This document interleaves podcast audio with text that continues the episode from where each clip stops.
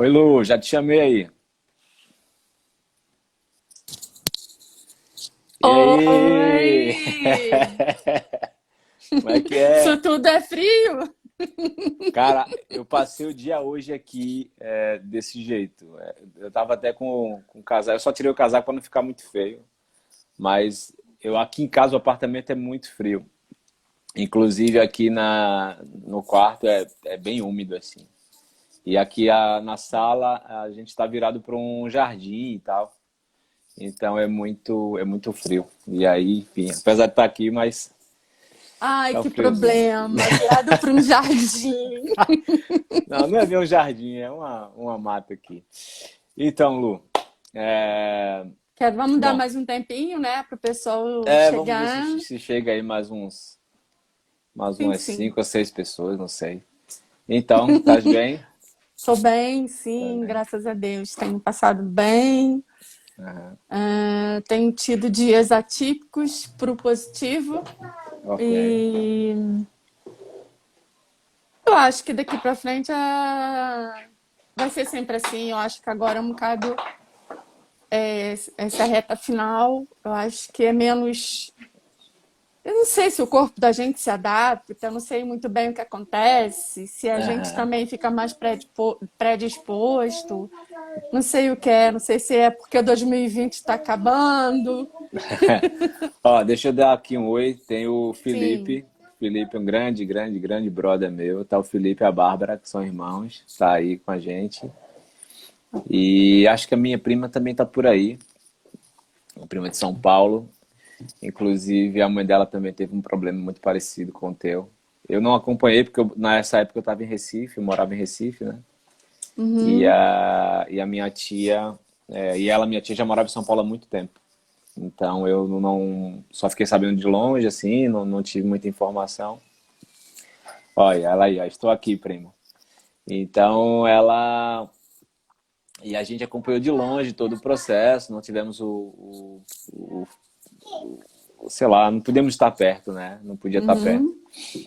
Então, minha prima, minha prima conhece bem de perto essa, essas histórias, assim, e tal. Meu filho entrou aí, Neto Souza, meu filho, Lu, Olá, muito. Neto. Prazer. Ele também tá, enfim, tá me dando uma força aqui nesse, nesse projeto, né? Por que não dizer projeto? Olha, eu vou, eu, não sei, eu, tá, eu tô aqui ansioso, na verdade, por uma situação. Eu tava querendo deixar pro final, Hum. para no final da nossa conversa.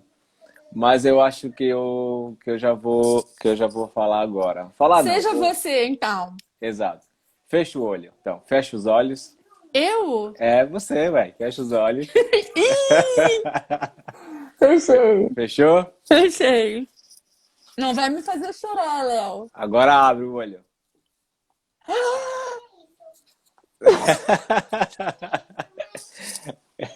Não acredito que você fez.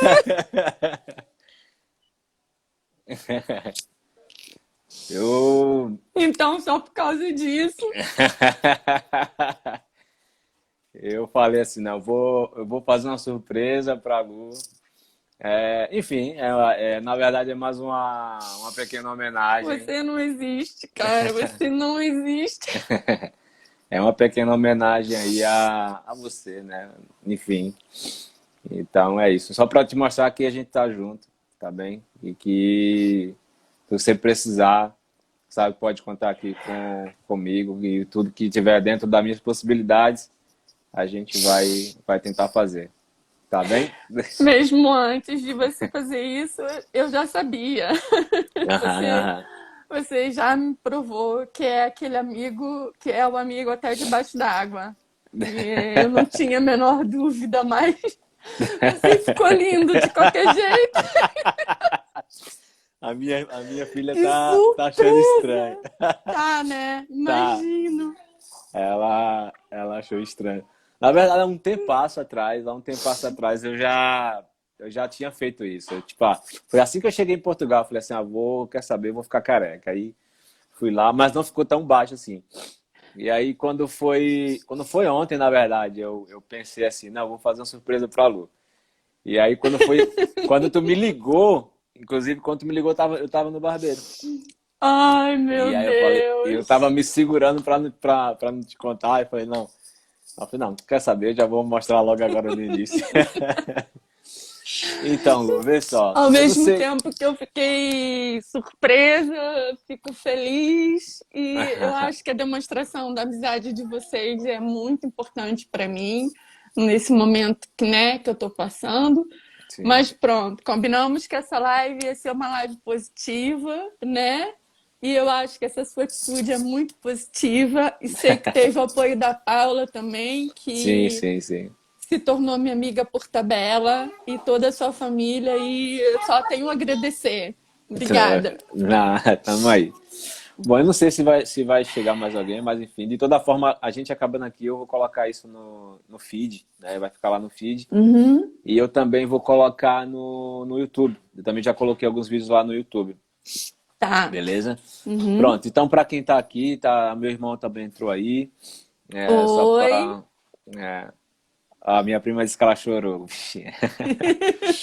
Tamo junto, prima. Pronto. É, bom, pessoal, quem, quem tá aqui conosco, a Luciana, é uma grande amiga minha. Nos conhecemos aqui em Portugal, é, quando eu trabalhava ainda no hotel. Então ela chegou, a gente fez uma, uma amizade muito rápido, assim, muito, né? Foi, foi, foi solar, como, como ela foi. disse. Foi muito rápido. E, enfim, fizemos amizade. Depois eu saí do hotel, né, Lu? Ficou por lá. Foi. E eu segui a minha vida e fui trabalhar no outro local. E depois ela ficou lá. E é isso. Então hoje a gente né, somos amigos, né? O Lu é do Rio de Janeiro, Carioca da Gema e eu de Recife em si. Então acho que e, e o, o, meu o meu meu meu propósito aquilo, né, como eu já tinha te falado, era falar sobre essa coisa do desenvolvimento pessoal, blá blá blá. Então acho que até para quem é da minha cidade também, como na minha cidade a gente tem poucas pessoas de outros estados, enfim. Então, é o fato também de eu ter tido a oportunidade de conhecer pessoas não só de outros, de outros estados brasileiros, mas também depois que eu saí do Brasil, fui morar na Irlanda e aí depois aqui em Portugal, é, conheci gente não de todo mundo, mas de vários países, né? Hoje, eu, por exemplo, hoje o meu colega de trabalho é um paquistanês. Uhum. Inclusive, estou tentando aliar com ele para a gente fazer uma live, matar uma curiosidade aqui do pessoal. Então é isso, assim, queria deixar essa mensagem aqui também para meus meus conterrâneos, né? Que assim, o fato de da gente ser de estados diferentes e conhecer a cultura do outro e, e trocar ideia acaba também nos favorecendo para o nosso desenvolvimento, né? Ser mais tolerante e tal, não sei o quê. Então é isso, pessoal. A Luciana agora vai falar um pouco da vida dela, um pouco do, do que ela tem para nos contar. É contigo, Lu. Agora a bola é tua. Controla aí a hora que eu acho que às vezes eu falo um pouquinho demais. Estamos uh, no mesmo caminho. Yeah. Meu nome é Luciana, né? Tenho 49 anos, sou do Rio de Janeiro. Tô, estou, vai fazer três anos que eu estou aqui em Portugal. Uh, logo que eu cheguei aqui, por alguns problemas, um, eu acho que essa aqui de baixo sei quem é. Eu é acho que é uma. Ah. Bem-vinda, Paula. Mas... E a minha e a Maitiga também entrou aí, a Maitiga, lembra da? Olá, Maitiga! um, é, eu vim para Portugal em busca de um sonho, que era fazer a, a, Universidade de Gastronomia, porque eu já tinha feito gastronomia no Rio de Janeiro e queria me especializar aqui. Uh, e era a minha área de trabalho. Então, logo no meu primeiro trabalho, que foi no hotel, encontrei o Léo, que foi quem me recebeu e fez, uh, me fez toda a primeira apresentação no meu local de trabalho na altura. É, ele era gerente do hotel na, na época e eu fui ser a chefe do restaurante. E então uh, nós trabalhamos juntos alguns meses, né, Léo? Sim. Depois o Léo seguiu outro caminho, eu também, e depois, por uma coincidência do destino, nós voltamos para o mesmo lugar juntos. Foi. E depois, de novo, cada um para o seu lado. Pronto. E, mas nós nunca deixamos de nos contactar, é, passamos por coisas em separados nesse período. Um... Foi um pouco conselheiro ali É, Muitas né? vezes. Né? no universo masculino. Muitas vezes. Abafa. É, eu sempre chorando todos os dias com saudade da família, com vontade de voltar. Que, por que, que eu fui fazer isso, né, Léo? É e o Léo é, é assim, é assim. E como todo imigrante, né, acho que a gente sente muito quando chega num país, mesmo falando a mesma língua, que parece que é a mesma língua, mas muitas vezes não é. é a cultura é muito diferente e a gente sofre muito impacto, né? E pronto. E eu tive uma caminhada longa aqui, trabalhei por 12 restaurantes, uh, em entre eles restaurantes de hotel, restaurante de rua, restaurante de hostel, enfim. Uh, foi uma caminhada que eu acho que a maioria dos imigrantes que vem para tentar a vida em, em outro país passa, né? Que é sempre a procura de um bom trabalho, procura ter contrato para se legalizar e tudo mais. Então, eu sempre vivia desesperada atrás dos contratos, porque eu tinha que me legalizar de qualquer maneira. É, parece e... que é, é, o primeiro, é o primeiro grande é, objetivo nosso, né? Quando chega é, aqui, é ter esse é documento no... na mão.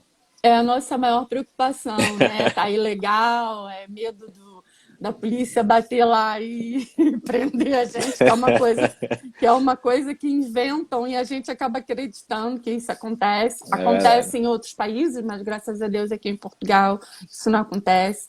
Mas pronto. É... E, e tive essa caminhada, né? É, eu vou ter que encurtar. É, a caminhada foi longa, aconteceram muitas coisas, mas o foco aqui uh, hoje é falar do meu diagnóstico, né? Como tudo começou. E uh, o, que, o que se iniciou há mais ou menos um ano atrás.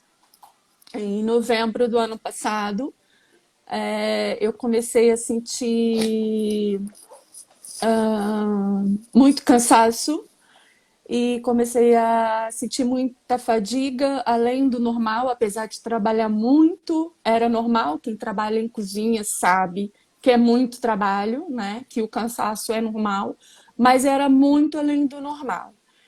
E eu sempre soube ler o meu corpo, que eu acho também muito importante a gente passar essa mensagem é que a gente saiba ler o corpo, né? Que a gente conheça o nosso corpo. E eu sempre tive essa preocupação, né? Eu, isso, é, e numa dessas minhas preocupações, como toda mulher, eu no banho apalpei-me e senti na axila um gânglio. E começou aí a busca dos médicos.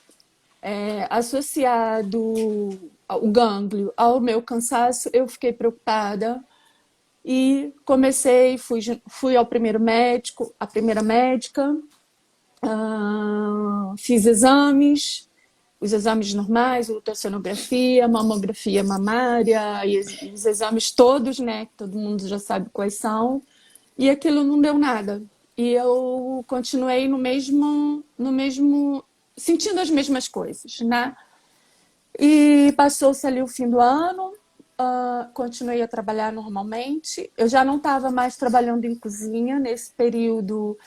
É, eu passei a trabalhar como administradora de uma clínica de fisioterapia em Algés, a Esporofísio, aproveitando para fazer a propaganda.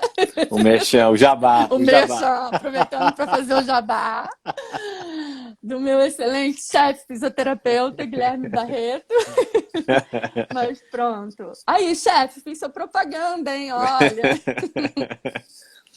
Mas uh, em janeiro é, comecei a ter uma, um outro sintoma, que foi uma infecção urinária.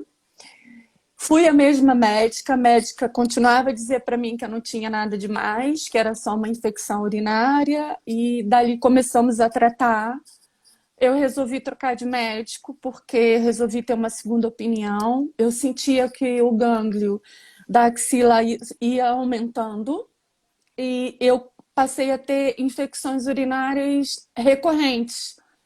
Uh, em fevereiro, tirei umas férias de 15 dias, fui passear para fora. E lá onde eu estava, tive uma outra infecção urinária e voltei para cá, isso em fevereiro ainda. E procurei outro médico, já era o terceiro. Eu passei por oito médicos no total, uh, só para tentar encurtar um pouco mais essa história do diagnóstico, porque foi, foi um diagnóstico muito difícil. É, por fim, a última médica disse para mim que eu estava com aqueles sintomas todos porque eu tinha uma depressão e que eu tinha que procurar um psiquiatra. Porque eu entrei no consultório dela chorando muito, pedindo pelo amor de Deus que ela me, me ajudasse, porque aqueles sintomas não eram eu, não, não, era normal da minha pessoa, né? Um cansaço, não conseguia mais caminhar, uma coisa que eu sempre gostei de fazer é, eu sentia-me cansada para tudo e, e, e, muitas infecções urinárias que começaram a me trazer sequelas, como muitas dores nas pernas e pronto. E nesse período eu conheci uma pessoa que não era uma psiquiatra, era uma psicóloga que tratava um amigo meu e nós duas conversamos e ela me propôs uma sessão e eu tive uma sessão com ela.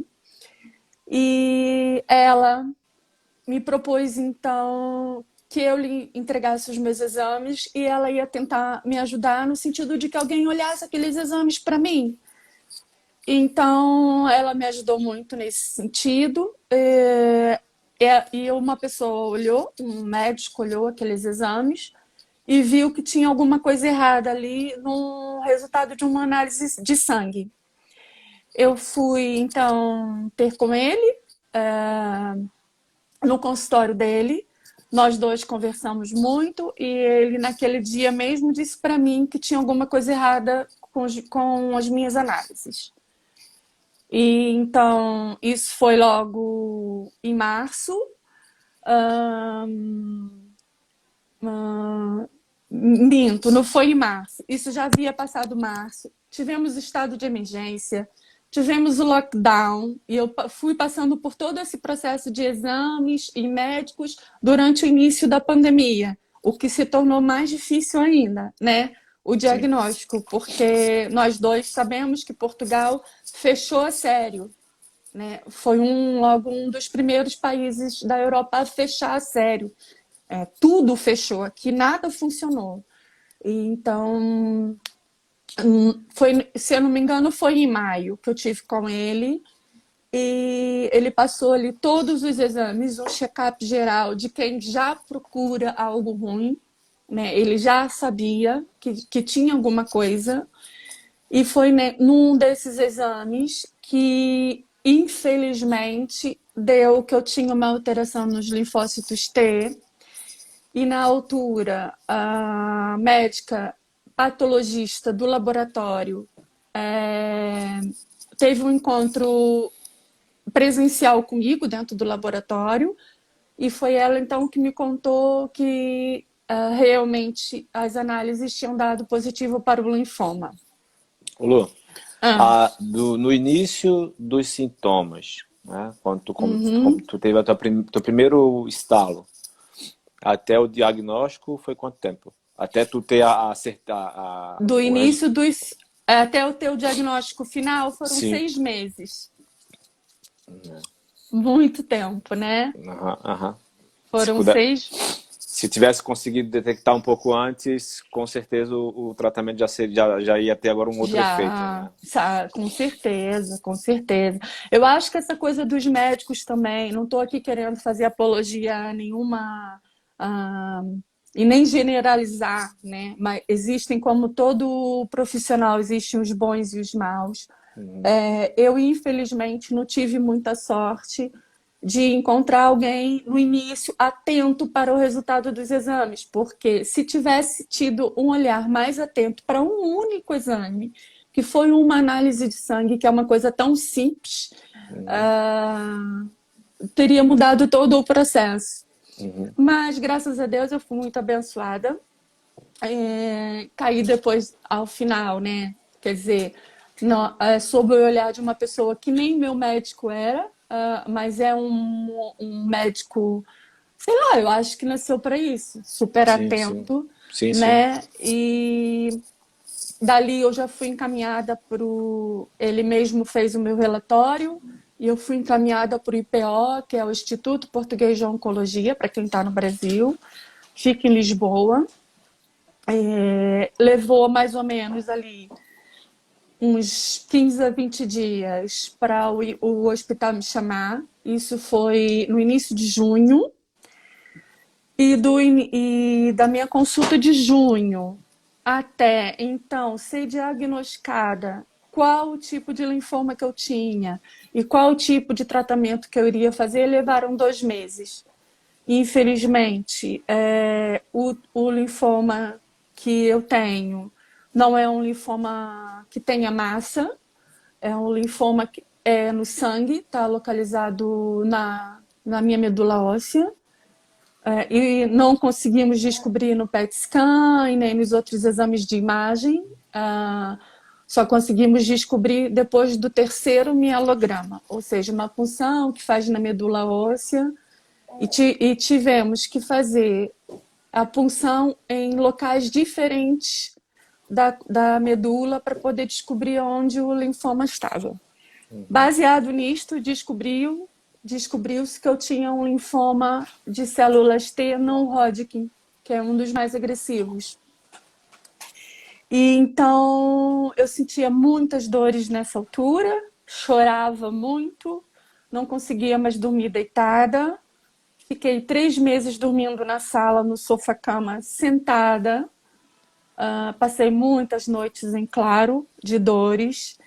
Uh, e os médicos não conseguiam descobrir de onde vinham aquelas dores, porque afinal de contas aquele linfoma não dava dores, né? Só me dava mesmo aqueles sintomas todos de cansaço. Uh, minha médica incansável e nunca parou de investigar, nunca parou de procurar. Um belo dia eu recebo uma ligação do IPO e descubro que a fonte do meu linfoma, no, do meu não, do que está comigo hoje e que vai embora daqui a pouco. Amém. é, e descobrimos que a fonte do meu linfoma era o vírus HTLV. É, então, descobriu-se que eu estou infectada pelo vírus HTLV, que é um vírus pouco conhecido, a incidência dele é em África, Indonésia e Brasil. Uh, pouco se sabe sobre ele. O que nós sabemos é que se adquiriu isso uh, no aleitamento materno, é, ou por outras vias que ainda não são completamente assim. Não pode, não, ainda não pode se dizer que pelas vias sexuais é, como o vírus HIV, por exemplo, uhum. ainda não se tem certeza que o HTLV é, também pega-se assim, uhum. né? O que se tem certeza é que é pelo aleitamento materno. Então. Deixa eu te perguntar uma coisa. Eu lembro que quando a gente conversou, tu tinha falado alguma coisa no sentido de. É, de, de, desse, desse vírus, não sei, algum, potencializar também por conta da, das nossas atitudes tipo, de, de, de não não se ser negativo, alguma coisa de, de guardar muita coisa. É, Bom, tu falou sobre isso, não? É, foi? o que foi passado para mim assim, é que na verdade dizem, né? É, e eu acredito muito nisso. Eu sou um bocado espiritualista. É, acredito muito em Deus, acredito nas forças maiores, acredito que nós emanamos energias boas ou ruins, né? E as pessoas com quem eu convivo hoje, em termos de doença, tanto médicos como uh, psicólogos e outras pessoas, uh, a fonte de todo câncer diz, o, o, o, ninguém escolhe ter câncer, né? Mas dizem que o câncer é uma célula que se transforma devido às coisas que acontecem na nossa vida, ou a forma, não é na verdade, claro que também, ah, se você fuma, se você bebe, também isso tudo vai contribuir. Mas também se você é uma pessoa que é muito estressado, muito nervoso, ou sofreu muitas mágoas, teve muito sofrimento durante a vida e não conseguiu pôr para fora, por exemplo Uh, isso também pode fazer com que você desenvolva certas doenças, e uma delas é o câncer. Bom, baseado no princípio de que uh, para cada mil pessoas que têm o vírus HTLV, somente 5% apresentam algum tipo de sintoma. E apenas 1% dessas pessoas uh, desenvolve câncer, quer dizer, é um número muito pequeno. Não é, não é a cada mil, pronto, é, é mais. É uma, é uma unidade muito pequena. Então, tem muito a ver com isto, com o que a gente passou pela vida, uh, os estresses todos, tudo que a gente vai agregando de negativo, né, acaba por dar um start. Entendi. Bom, aquele, tem, aquele, tem até aquele ditado de vó que diz, ah, às vezes você está muito angustiado, muito, muita, com muita energia negativa, ah, vou ter botar para fora, senão vou ter um câncer. A gente fala muito isso, né? É. No popular, né? É. Isso, isso deve fazer e... total sentido, né? É, no popular, ah, Apertei no coração para curtir. Oh, obrigada. É minha irmã. Não, porque ela botou risadinha. e aí ela disse que foi. Eu acho que ela estar tá explicando que foi um acidente. Aí, Sim. em vez de colocar coração, foi, foi o boneco, o emoji sorrindo. Mas é, muito antes de eu, ter, de eu ser diagnosticada, eu já acreditava nisso, sabe, Léo? Eu acredito que a gente a gente, por conta de uma, de uma, vida, às vezes, muito desregrada ou regrada demais, porque às vezes existem regras que não é a vida que nos impõe, nós nos impomos regras. Pois às é. vezes nós nos impomos horários que não existem, regras que não existem, coisas que você inventa para você e que você tem que fazer de qualquer maneira. E se as pessoas que convivem contigo não fizer, você vira uma fera. E é aquelas regras você que inventa, aquele estresse, você traz para si. Sim. E, e não é só. Não, a gente não está aqui falando só de câncer, a gente está falando também de gastrite, a gente está falando de problemas. De, tem gente que tosse. Eu tenho uma, uma conhecida, por exemplo, que ela tem uma tosse de sistema nervoso. Que Enxaqueca, quando ela, é, por exemplo. É, tem várias doenças que se desenvolvem por causa do sistema do, do, do emocional, né? Uhum. Eu mesma posso te dizer que como, como trabalho numa clínica de fisioterapia, por lá aparecem, vou te dizer que 70% das pessoas que aparecem lá com dores nas costas, dores na cervical, dores nos ombros, são pessoas que muitas das vezes aquilo é de fundo emocional. Entendi. Eu mesma desenvolvi no início do diagnóstico, ainda quando estava no limbo, sem saber. Eu sabia que eu tinha um linfoma, eu sabia que tinha um câncer, mas não sabia o que era, como era, como ia ser tratado, e eu comecei a entrar num ciclo de desespero. Eu mesma desenvolvi uma dor nas costas que eu não conseguia mais andar. Eu fiquei na cadeira de rodas. E nós todos aqui achávamos que o câncer tinha atingido a minha coluna vertebral e tinha me paralisado. E não era. Não era. É o teu estado emocional, né? Exatamente. Teve que. Olha, o meu chefe, que é fisioterapeuta, veio aqui em casa, veio me, meio veio me ver, porque eu fiquei desesperada. E ele tocava as minhas costas e eu não sentia nada nos ossos. Era tudo muscular. Então eu contraí os músculos das costas de tal forma que eu não conseguia mais ficar em pé. Eu sentia tantas dores. Então, é, eu acredito muito nisso, que o nosso sistema, o nosso modo de estar atinge diretamente nossa saúde. Então, assim, aí tu, tu recebeu o diagnóstico, né? Sim. Foi, deu aquela, tipo, então, eu já tinha começado Cai. Caiu, caiu, caiu, se foi uma queda emocional muito grande, né? Tipo foi. Tipo, ficou mal pra caramba, obviamente, sim. Foi. É, e, eu e quando é que a dia... coisa começou a, a, se aceitar e tal? Como é que, como é que isso aconteceu? É, eu recebi o diagnóstico, comecei a quimioterapia, estava com o cabelo enorme. Antes de começar a quimioterapia, a médica me falou que o cabelo ia cair, mas eu não acreditei muito a gente nunca acredita. É, eu ainda insisti um pouquinho, cortei o cabelo um pouco mais aqui, fui fazer a primeira quimioterapia. Uh, ainda não sabia que era o, o que o, o, vírus era o responsável pelo câncer que eu tenho. Uh, e depois passou o primeiro ciclo, que foi um ciclo muito ruim, tive muitos efeitos colaterais. E esse primeiro ciclo foi um ciclo muito difícil nesse sentido, porque nesse ciclo eu, eu não aceitava que eu tinha um câncer.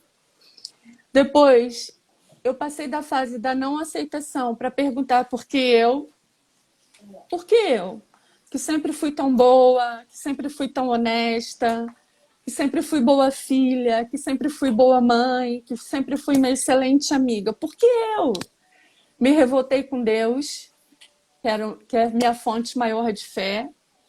É, sempre me revoltava com Deus. Passei noites e noites a chorar copiosamente, sem tentar entender, sem conseguir entender o porquê que era comigo aquilo tudo. Haja vista também tudo que eu já havia passado aqui nesse país, nem tô falar do que eu passei no Brasil, né? Sim. Esquecemos o que eu passei no Brasil, os, os dois últimos anos. E eu falava, por que eu? Por que eu? Eu, eu, eu sempre fui boa para as pessoas, por que eu? Uhum. Se isso é um castigo, onde que foi que eu errei, né? E passado isto, eu fiquei nesse período muito tempo.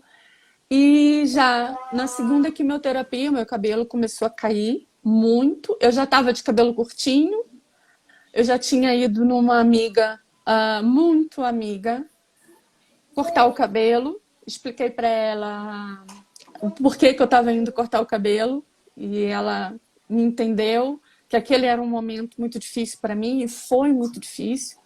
Para mim, o cabelo era uma coisa muito importante, cabelo grande, bem tratado, dava muito valor àquilo. Eu dava muito valor àquilo. Porque depois, com o tempo, os valores vão mudando, viu? Sem dúvida. E, é... Assim, é, mesmo, mesmo, mesmo sem passar por isso, né? mesmo sem passar por uma situação como essa, eu, por exemplo, estou com 39 e quem me conheceu, né? E, e, e, e, me vê hoje, tipo assim, eu muita coisa eu mudei na minha vida, né? Acredito que para melhor. E, e, a gente vai mudando esses valores, né? E aí, com, acho que com, com a experiência que tu tem, é, acaba por ser inevitável mesmo, né? É. Essa, essa, essa reflexão e, e o que que de fato tem valor, que, né? É, é muito louco mesmo. E passado é isso. isso. o cabelo começou a cair muito, então resolvemos raspar. E meu filho estava aqui na altura, que meu filho veio do Brasil passar um, um período aqui comigo. Então, raspei a careca, mas não conseguia me olhar no espelho, não conseguia aceitar, eu não conseguia, eu só andava com, a, com as toucas, os lenços.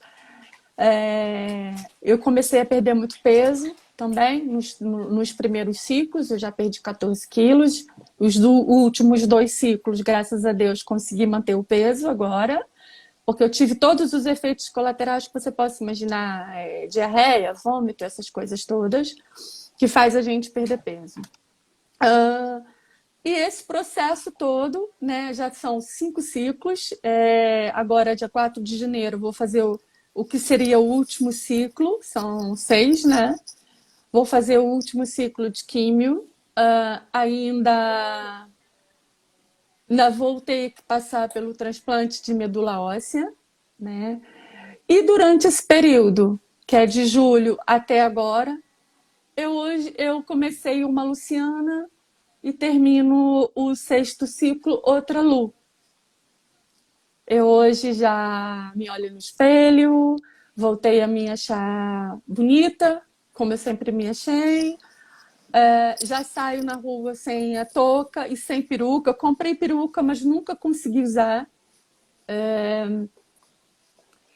eu, eu tento usar, mas eu não sei, aquilo parece que não combina, sabe? Sim, eu sim, sa... sim. Eu, eu, não me engano, já saiu uma vez ou duas, mas aquilo parece que não combina comigo. Então, tá, é Tati. Tati Conhece? Carvalho, é minha ah. prima. tá aí. É, é, Léo, as pessoas que estão no meu Instagram não sabem que nós estamos aqui?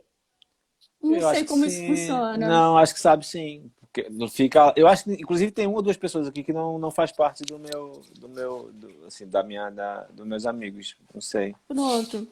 Uh, enfim, uh, eu comecei uma Lu, agora acabo um ciclo outra Lu, né? Acho que eu tô uma Lu mais leve, mais calma, perdi a pressa. Eu sempre tive pressa. Uh, eu sempre tive mania que as coisas tinham que ser feitas do meu jeito. E eu também parei um bocado com isso. As coisas não têm que ser só feitas do meu jeito, porque eu já não consigo fazer mais. Eu tive que desacelerar. O, tratamento não foi o câncer, mas o tratamento me fez desacelerar. E eu passei a ter tempo de pensar nas minhas atitudes, é, no meu modo de ver a vida, a dar valor a outras coisas que eu não dava. Pro... Isso, isso, isso veio à tona, obviamente, por causa da doença. Assim. Por causa da doença, e acho também que o fato de estarmos no meio de uma pandemia é, potencializou esse valor a outras coisas, porque passar por um tratamento de câncer sem, sem poder dar um abraço a ninguém, sem poder dar um beijo a ninguém, é, sem poder ter contato com as pessoas que você gosta, sem ter contato com os seus amigos. Você mesmo, você me, mesmo veio me tá, tivemos que ficar distantes, né? Não podemos nos abraçar, não podemos é, dar o colo. Eu acho que você gostaria de me dar um colo, a Paula, né? Sim, sim, sim.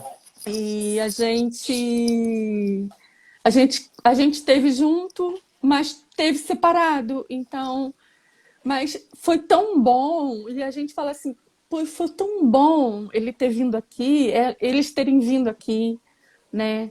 E hoje também acordo pela manhã, olho pela janela, parece parece meio piegas, dar valor ao sol, uhum, uhum. olhar o mar pela janela e dar valor ao mar. Mas, olha, parece... mas é engraçado que depois, é. depois, depois que eu te conheci, depois que eu te conheci, eu, eu é, tu sempre falava, né? Ah, eu sou solar, eu sou solar. Eu achava isso super engraçado.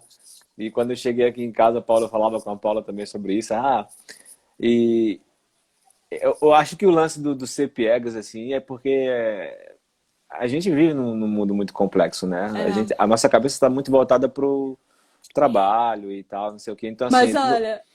Fala.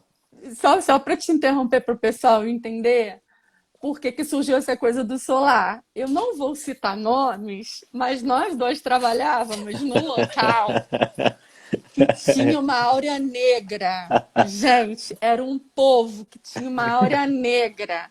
Quando chegavam para trabalhar, parecia que vinha aquela sombra da morte atrás. Então, e eu falava, sai para lá que comigo só eu sou solar. Não tem, né, Léo? Lembra? Com a gente... E Léo sempre com esse sorriso e eu sempre com esse meu jeito brincalhão, gostava de sacanear os outros. Então, nós dois parecíamos que juntava ali e era uma luz que irradiava para tudo quanto era lado e acabava de ofuscar aquelas pessoas negras é, com a áurea negra. É chato falar isso, áurea negra, que dizem que até nem se pode falar mais, uma áurea escura, sei lá. Mas pronto. É, acho mas que é o pessoal entender. Mas olha, Isso só... tudo começou por isto. É, mas é, é assim mesmo. Enfim, Lu. Bom, e, e agora então estás numa fase aí mais pé no chão, então, mais, mais racional, como tu mesmo falou, né? Não romantismo. É, na verdade, tentando... assim, eu hoje lido com uma doença grave, que eu sei que só tem cura se eu conseguir um doador de medula óssea, né? Então, eu lido com uma doença que mesmo fazendo quimioterapia não tem cura. É, e eu vou fazer o quê? eu vou fazer o quê? Não, só me resta esperar, não é? Então eu sim, vou tentar sim. esperar com dignidade. É, eu vou tentar trazer sempre de dentro de mim essa luz uh, que sorri, que chora também, é, que tem os meus momentos de tristeza e que me dou esse direito mas é, é, como eu te falei, é tudo muito bonitinho falar, ah, ela tem força, seja forte, você vai conseguir. mas no fundo a gente sabe que a gente está lidando com uma doença grave e que você está sendo colocada diante da morte todos os dias, né? Apesar do tratamento. Então, o que eu lido hoje é com a realidade de uma doença grave, é, que tenho esperança de ficar curada com um transplante. Então, essa é a realidade. Agora, eu não vou ficar aqui, eu não invento romantismo, já. Eu sou careca, eu tô careca, sim. Tô cheia de problemas de pele, sim, por causa do tratamento. Ah, se eu tô com problema de pele, eu vou lá e compro um produto para tratar da pele. Vamos gerir uma coisa de cada vez. Eu, eu não vou aqui ficar me colocando num, num, numa posição de pobre coitada porque eu tenho câncer. Eu entro naquele hospital e milhões de pessoas têm essa doença. É. Essa doença já foi uma doença que significava uma coisa muito pesada, né? É, há quem diga, né, entre os espiritualistas, que bendito é o câncer, né? Que é uma chance que a gente tem de se redimir em vida. Você já vai com a metade dos seus pecados pagos. Nossa Senhora. Assim, é. e, então, uh, eu hoje tento viver de uma forma mais leve, em breve, se tudo der certo, é, vou estar mais próximo da minha família. Acho que também vou conseguir ali dar um refresh nos sentimentos, porque a saudade também pesa. Mas é isso, né? Sem romantismo nenhum, eu lido com, com esse problema, mas também é, tenho agora a certeza de que é, não foi Deus, eu não fui escolhida porque eu fui mazinha com ninguém, são coisas da vida. Pode sim, acontecer sim. com qualquer um. Qualquer sabe? um. Claro, Pode claro. acontecer com qualquer um e eu espero é, conseguir é, superar né, tudo isto e eu quero poder, com a minha história, é, ajudar muitas, muitas pessoas. Eu quero passar sempre, sempre essa mensagem. Ponha o pé no chão, mas não perde a esperança. São uhum, coisas uhum. diferentes, sabe? Você tem que ter. É, não é viver no fantástico mundo de Bob. Ah, não, é, eu tenho isso, mas eu vou ficar boa. E ter. Sabe? Se você não fizer por onde, se você não tomar os remédios, se você não tiver uma boa qualidade de vida, se você não tiver uma boa alimentação, tu não chega na cura. Então a realidade é esta. Então lida com a tua realidade e tenha esperança. Então, hoje, o que me faz sorrir, o que me faz ter vontade de voltar a conviver com os meus amigos, que eu morro de saudade. Ô, Dudu! Dudu foi meu professor de gastronomia. Saudade, Dudu. Ah, tem ali também em cima, logo que chegou foi a Kelly, também é uma amiga antiga da minha filha Boa. e se tornou uma grande amiga minha. Legal. Sejam bem-vindos. Então, hoje, a mensagem que eu passo principalmente é esta. E hoje, mais do que nunca, precisamos ter esperança. Não é só eu, né? Eu estou passando por uma doença grave, mas todos nós, no mundo atualmente, estamos passando por uma situação tão difícil, tanto quanto. Precisamos ter esperança. E é isso que me faz hoje sorrir, que me faz ter força, que me faz acordar, que me faz é, levantar. É a esperança. E é a minha médica ainda não me tirou as esperanças.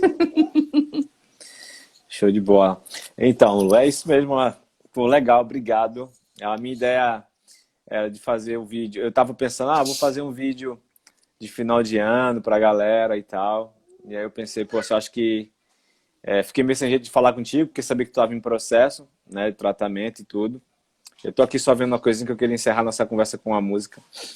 E é, e eu pensei, ah, vou chamar a Lu para Lu trocar ideia com a gente. Outra amiga que... minha que entrou agora, Jaqueline.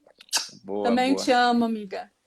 E eu acho que é, a minha mensagem ia ser era nada diante do seu depoimento e das pessoas te conhecerem e saber que a gente é, reclama muito, né? Como tu colocou naquele teu vídeo, a gente reclama demais, reclama é. demais, demais, demais.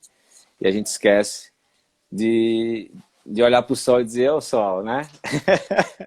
É. aqui, tá. É o que eu falei, parece piegas, mas é verdade. mas é verdade, é verdade. Porque quando tu fica sem a luz do sol, tu se sente muito.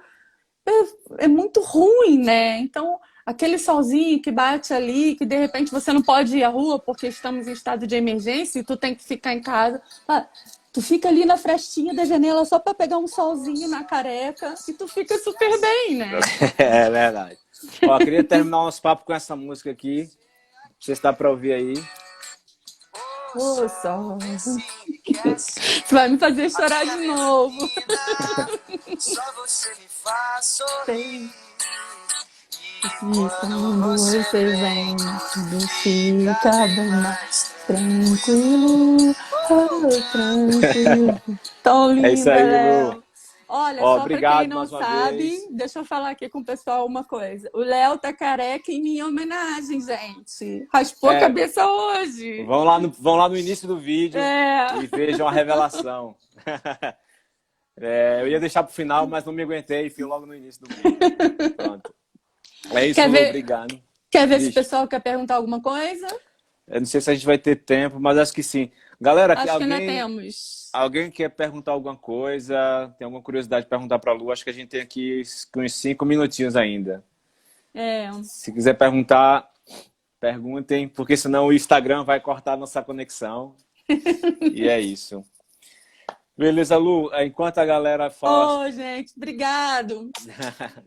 Enquanto alguém faz alguma pergunta aí, ou se não vai fazer, hum. não sei. É, Para o Réveillon, tem, tá planejando alguma coisa? Uh...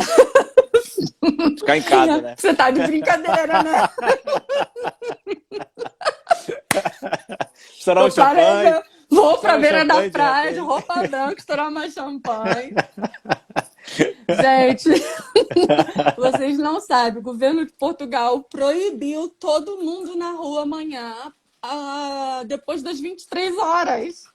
Olha, o Elton, o Elton tá perguntando aqui como é que foi a reação da tua família. Uh, como é Quando que soube foi do a... diagnóstico. Uh, tem uma pergunta de, da Jaque Lu. Uh, tá bem, eu vou responder também. Uh, minha família ficou muito triste, a minha mãe ficou muito desesperada, os meus filhos reagiram na minha frente bem, que eu sei que isso aí muita gente na minha frente se mantém forte. Uh, o meu filho, mais do que depressa, tomou providências e graças também à empresa que consentiu, veio para Portugal, passou aqui quatro meses comigo, então todo o início do tratamento ele teve comigo. É... E, e, pronto, agora está todo mundo cheio de esperanças, porque é isso que eu passo para eles. Ó, o Júlio perguntou como é que faz para saber a compatibilidade da medula. A gente tinha falado sobre isso também, né? É, é, isso é um processo que, quando tiver na altura de, ser, de eu fazer o transplante, eu, eu e o Léo vamos tentar passar isso também pelo nosso Instagram. A pessoa tem que comparecer. Oh, lindo! Uh, a pessoa tem que comparecer a um hospital para doar sangue e dizer que quer doar a medula. É, todo, todo local tem um, um banco de sangue que vai receber isto. E basicamente, se você vai aleatório só para doar, o teu sangue vai ser analisado e pode ser compatível com alguém que já esteja precisando de medula no banco de dados. Se for eu, tenho que esperar, porque o meu material já foi analisado e quando eu estiver apta a receber, é, é quando começar, procura pela minha medula. Primeiro começa pelos meus parentes vivos mais próximos, que são os meus irmãos, que estão no Brasil, e a minha mãe. Se nenhum deles forem compatíveis comigo, nós partimos para um outro, que são os amigos e os parentes mais afastados. É, e basicamente a pessoa tem que comparecer a um banco de doadores e dizer que quer doar, é, fazer uma doação de medula para mim e que quer ver se é compatível ou não. É, mas só que não adianta fazer agora, porque se você for, se alguém for agora e já entrar no banco de dados, pode ser que seja compatível com outra pessoa que já esteja à espera. Não que isso não seja bom, mas basicamente, se você vai doar a medula para uma pessoa, lógico que depois você não vai poder doar para mim. Eu não sei se existe um tempo hábil entre uma doação de medula, se, se uma pessoa pode doar a medula duas vezes, isso já é uma informação que eu não sei. É, mas pronto, é isto.